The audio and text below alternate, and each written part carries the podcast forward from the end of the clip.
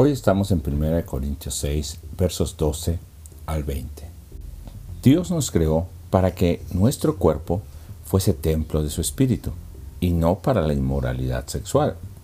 Además, nos compró con un alto precio, el precio de la sangre de Jesucristo. Así que estamos unidos a Él para ser uno con Él. No nos pertenecemos a nosotros, sino le pertenecemos a Él. Y Él quiere vivir, Él habita a través de su Espíritu en nosotros. Por tanto, aunque no se nos prohíbe hacer nada, podemos hacer cualquier cosa. No todo conviene para estar unido a Cristo y ser ese templo del Señor en el Espíritu. El pensamiento griego decía que el cuerpo fue hecho para el placer, el sumo bien, pero nuestro cuerpo no fue hecho por el Señor para la inmoralidad sexual. Al ser uno con Cristo estamos unidos a Él en el Espíritu.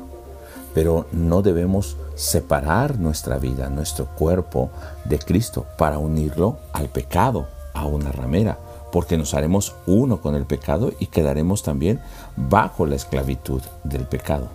Por tanto, el Señor mismo dice que Dios nos levantará con su poder, así como levantó al Señor Jesús. El pecado sexual daña nuestros propios cuerpos. Y Dios pide que nuestro cuerpo sirva para honrar a Dios, porque fuimos comprados por un alto precio y ese precio implica que nuestro cuerpo glorifique al Señor.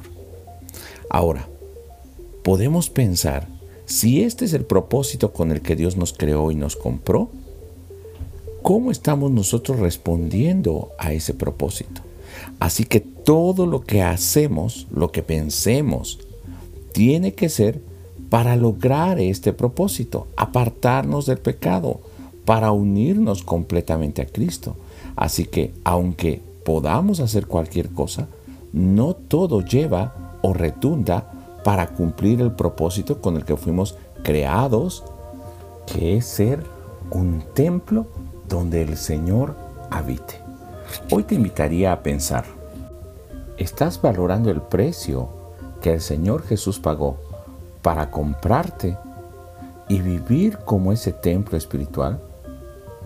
Pregunta también, ¿qué cosas debes dejar que no permiten que el Señor habite en ese templo santo?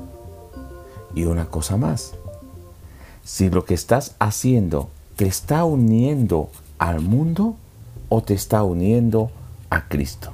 Y si estás unido a Cristo, no procures soltarte ni separarte de Él. Por el contrario, procura mantenerte unido y fiel al Señor. Yo te invito a que sigas meditando, que ores por los hermanos, que ores por tu vida, para que podamos vivir como ese templo santo. Dios te bendiga.